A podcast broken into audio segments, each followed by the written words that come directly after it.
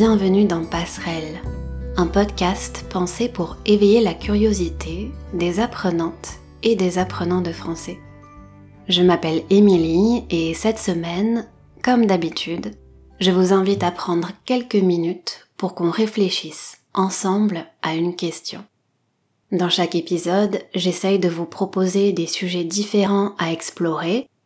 Mon but, c'est juste de partager avec vous quelques pistes de réflexion et de vous encourager à vous poser des questions en français. Aujourd'hui, on va parler de marche à pied et plus largement des effets du sport sur notre bien-être. Ceci n'est pas un épisode sur les bonnes résolutions, même si, en ce début d'année, comme beaucoup d'autres personnes, j'imagine, j'ai décidé de reprendre une activité sportive plus régulière, en commençant par une séance de yoga le matin.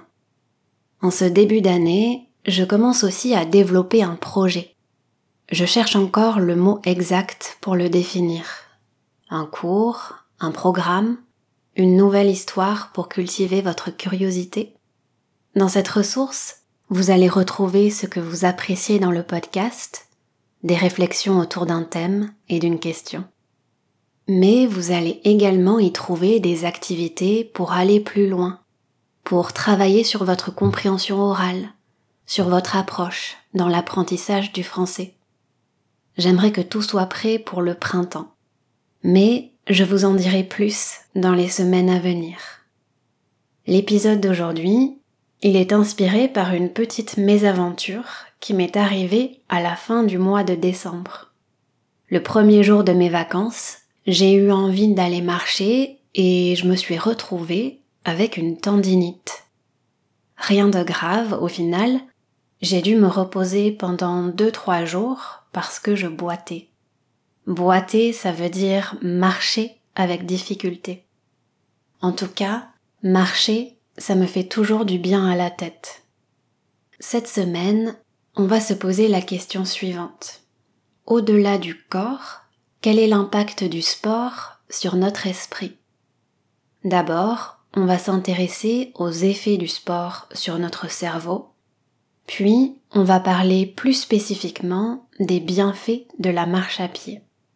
Et pour finir, on va voir comment le sport nous aide à poser notre esprit. On va réfléchir aux liens qui existent entre marcher et penser.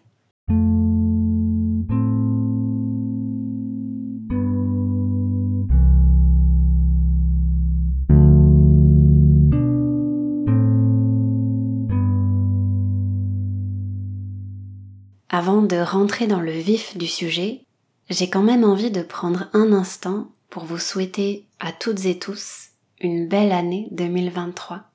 J'espère qu'elle sera douce. Le temps, je sais que c'est quelque chose de très précieux. Alors, je suis vraiment reconnaissante que vous choisissiez de passer ces quelques minutes en ma compagnie. Et surtout, je suis reconnaissante que vous restiez à l'écoute épisode après épisode, que vous preniez le temps de m'écrire, que vous souteniez ce podcast en le partageant autour de vous et aussi en devenant membre Patreon. Dans la première partie de cet épisode, on va donc s'intéresser aux effets du sport sur notre cerveau. On connaît bien son impact sur notre corps, c'est pour ça que je vais pas développer cet aspect-là aujourd'hui. Lorsqu'on pratique une activité sportive, notre corps travaille, on se dépense. Se dépenser, quand on utilise ce verbe pronominal, ça signifie faire du sport, courir, bouger, etc. En plus de tout ça, le sport peut jouer sur notre attention, sur notre concentration, notre mémoire, sur notre capacité d'apprentissage, mais aussi sur nos émotions, et notre gestion du stress. Ces dernières années, on a découvert que l'activité physique a un réel impact sur le fonctionnement de notre cerveau. De nombreuses études l'ont démontré. L'une d'entre elles s'est intéressée aux effets cognitifs et émotionnels d'une activité sportive sur une vingtaine d'athlètes. D'abord, la chercheuse qui a mené cette étude leur a demandé de répondre à un questionnaire sur leur humeur actuelle. Ensuite, elle les a fait courir pendant 30 minutes sur un tapis. Une petite précision, un tapis, c'est généralement un élément décoratif dans une maison, mais ce mot évoque d'autres choses. Là, je parle du tapis de course, la machine qu'on trouve dans une salle de sport, par exemple. Le matin, j'utilise aussi un tapis pour faire du yoga. Ce mot, on le retrouve dans des locutions, comme se prendre les pieds dans le tapis, ce qui veut dire se tromper. Bref, à travers cette étude, l'idée était d'observer les effets d'une activité selon son intensité, modérée ou forte.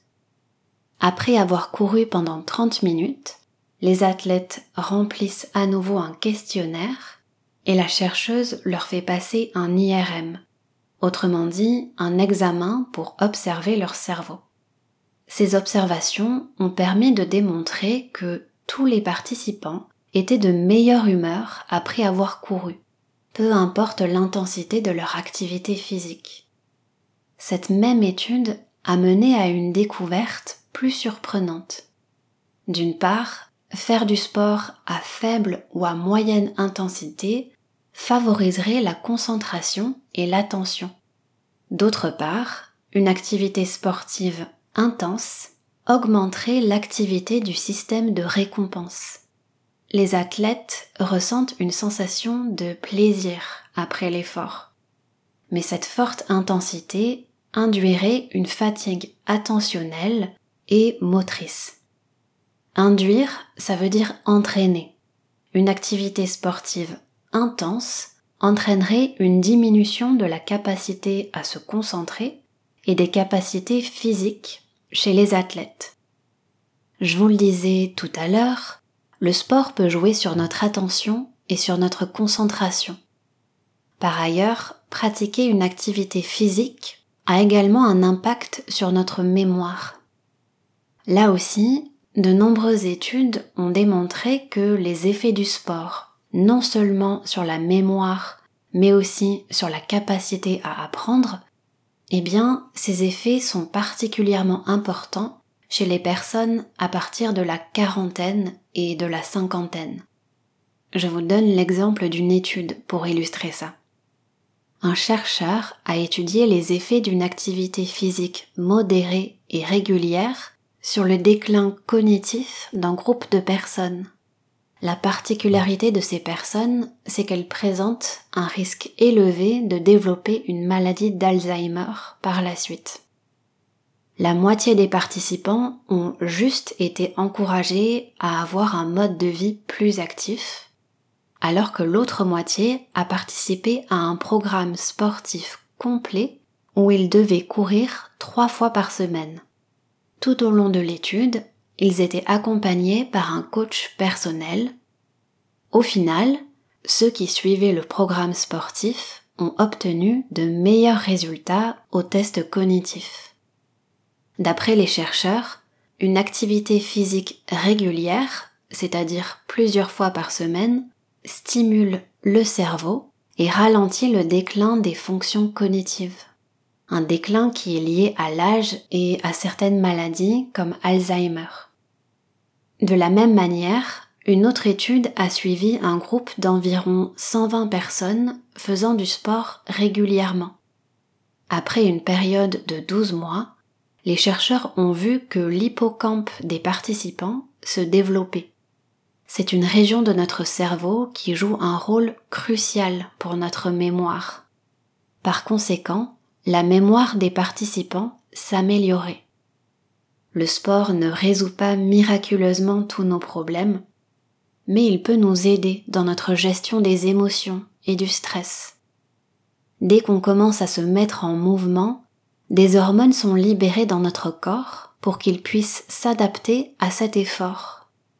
Après quelques minutes, on commence à produire du cortisol. C'est l'hormone du stress le cortisol nous permet de puiser dans nos réserves pour faire face à la demande d'énergie.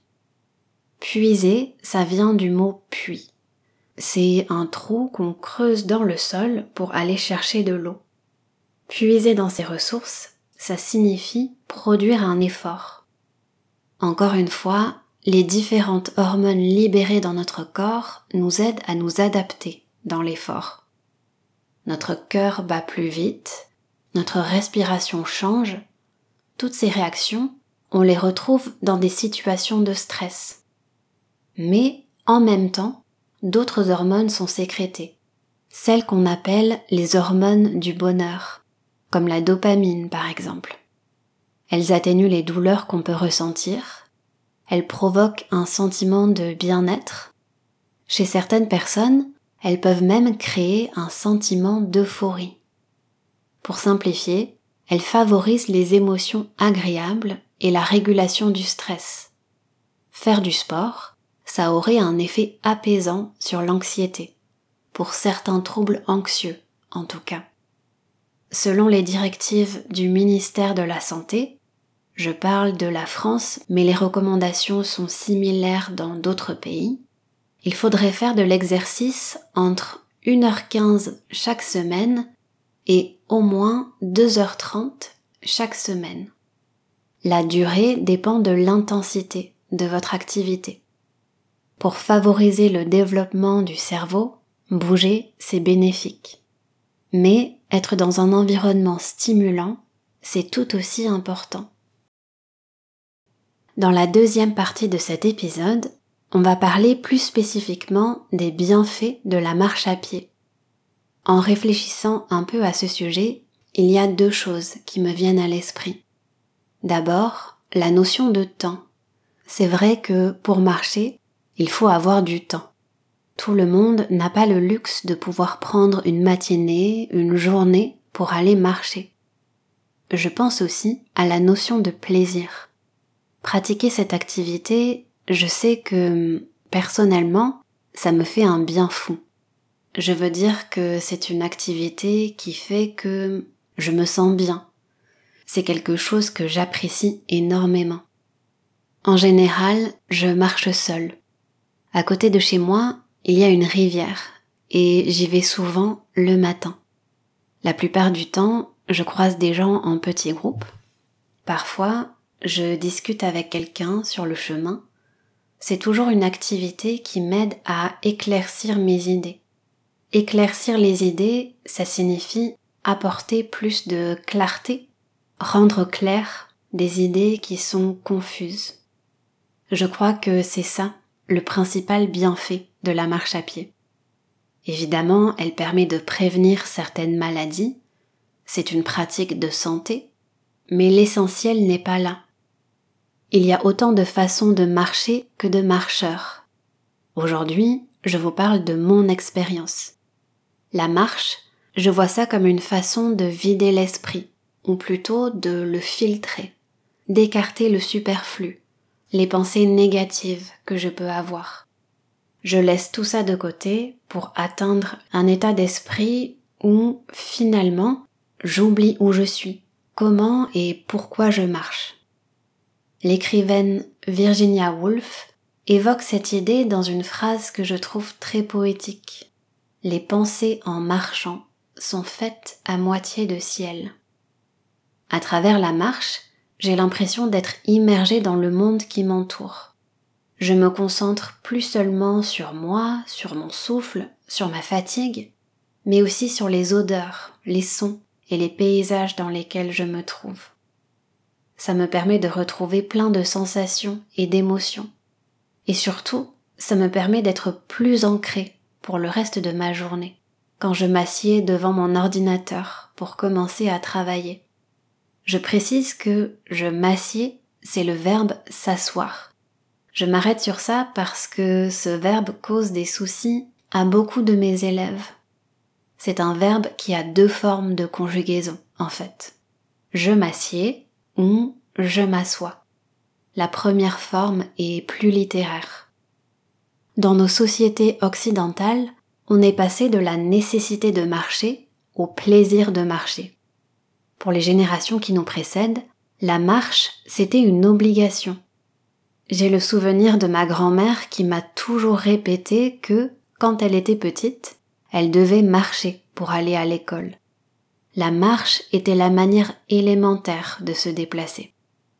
De nos jours, c'est devenu un loisir, mais elle reste une nécessité pour de nombreuses populations dans le monde. Je pense en particulier aux migrants, aux personnes qui fuient la misère ou la violence. Pour revenir au bienfait de la marche, elle est bonne pour la santé parce qu'elle permet d'élever notre niveau d'émotion agréable. Un peu plus tôt, on a déjà parlé de la dopamine. Eh bien, quand on marche, on retrouve cette hormone dans notre cerveau. La dopamine joue un rôle important à la fois sur la sensation de plaisir et sur la coordination motrice, c'est-à-dire sur notre capacité à faire des gestes précis. On vit une époque où de plus en plus on reste assis. Les villes sont pas toujours adaptées aux marcheurs. Pourtant, la marche connaît un succès planétaire. Pour jouer avec les mots, je dirais que la marche aide à reprendre pied dans son existence. Reprendre pied, ça veut dire se sortir d'une situation difficile. Marcher, c'est une activité qu'on peut pratiquer seul ou à plusieurs. C'est un moyen simple non seulement de bavarder, de discuter, de rencontrer des gens, de se reconnecter à la nature, mais aussi de prendre soin de soi, globalement. Encore une fois, il y a autant de façons de marcher que de marcheurs. Et c'est important de faire la différence entre le fait de se promener ou déambuler et le fait de se déplacer. Quand on se déplace, l'objectif, c'est d'aller d'un point à un autre. Quand on se promène, c'est d'être présent à soi et au monde qui nous entoure. En voiture, à vélo, à pied, on ne voit pas les mêmes choses. Marcher, c'est s'offrir le luxe de prendre son temps la marche, comme le sport, ça fait pas disparaître nos problèmes. C'est juste un moyen de moins ressasser, de moins ruminer, de prendre du recul sur les pensées qui nous pèsent. En marchant, notre esprit s'ouvre à plein de choses. Au fil du temps, je remarque que mon rapport à la marche évolue. Au début, j'ai acheté un podomètre. Vous savez, c'est ce petit appareil qui permet de compter ses pas j'étais focalisée sur un objectif chiffré. Faire mes dix mille pas. Assez vite, j'ai compris que c'était pas ça le plus important. D'ailleurs, en préparant cet épisode, je me suis interrogée sur cette affirmation. D'où vient cette idée qu'il faut faire dix mille pas par jour? Au milieu des années 60, pendant les Jeux olympiques de Tokyo, une entreprise japonaise a lancé le premier podomètre de l'histoire. Le nom de cet appareil peut se traduire par compteur de 10 000 pas. Avec la marche ou avec l'apprentissage d'une langue, l'important c'est de trouver son rythme et de garder en tête que chaque pas compte. Avec les quelques minutes qui nous restent, on va réfléchir aux liens qui existent entre marcher et penser. Cette semaine, on se demande quel est l'impact du sport sur notre esprit. Une réponse possible, l'idée que je retiens en tout cas, c'est que le sport nous aide à poser notre esprit. Sur le thème de la marche, j'aime beaucoup les réflexions de David Le Breton. Il est professeur de sociologie et d'anthropologie. Par exemple, il écrit La mise en mouvement du corps est une mise en mouvement d'une pensée qui se libère des impasses où elle se tenait. Une impasse, c'est une rue ou une situation sans issue. Il écrit aussi que la marche est un cheminement à l'intérieur de la pensée, de la mémoire, sans hâte, sans craindre d'être interrompu par un emploi du temps exigeant ou par une sonnerie intempestive. Elle invente, pas à pas, une autre voie, un autre point de vue sur les choses. J'ai commencé cet épisode en disant que ce n'était pas un épisode sur les bonnes résolutions. Je suis pas très fan des résolutions de début d'année, de cette idée que le mois de janvier, c'est le bon moment qu'on attend pour faire quelque chose. Je crois que c'est important de s'écouter plutôt que de s'imposer une liste de choses à accomplir, une liste qui sera vite abandonnée. Bien sûr, ça aide de poser une intention pour se donner une direction. En 2023, pour mes envies, pour mes projets, mon intention, c'est d'oser me lancer maintenant, au lieu d'attendre l'occasion parfaite. Parce que c'est quoi au juste l'occasion parfaite? Je suis pas sûre qu'elle existe. Pour revenir au sport, il nous aide à poser notre esprit quand notre attention papillonne. Papillonner, ça signifie passer sans arrêt d'une chose à une autre, comme un papillon qui vole de fleur en fleur. Dans la vie quotidienne, on fait souvent plusieurs choses à la fois. Notre esprit a du mal à se poser. Pour se ressourcer, c'est important de préserver des expériences où notre attention est profonde. Peu importe celui qu'on pratique, le sport exige qu'on soit pleinement présent. En 2023, moi aussi, j'ai envie de faire du sport plus régulièrement pas parce que j'ai un objectif précis, mais parce que, à travers cette activité, mon corps travaille et mon esprit s'apaise.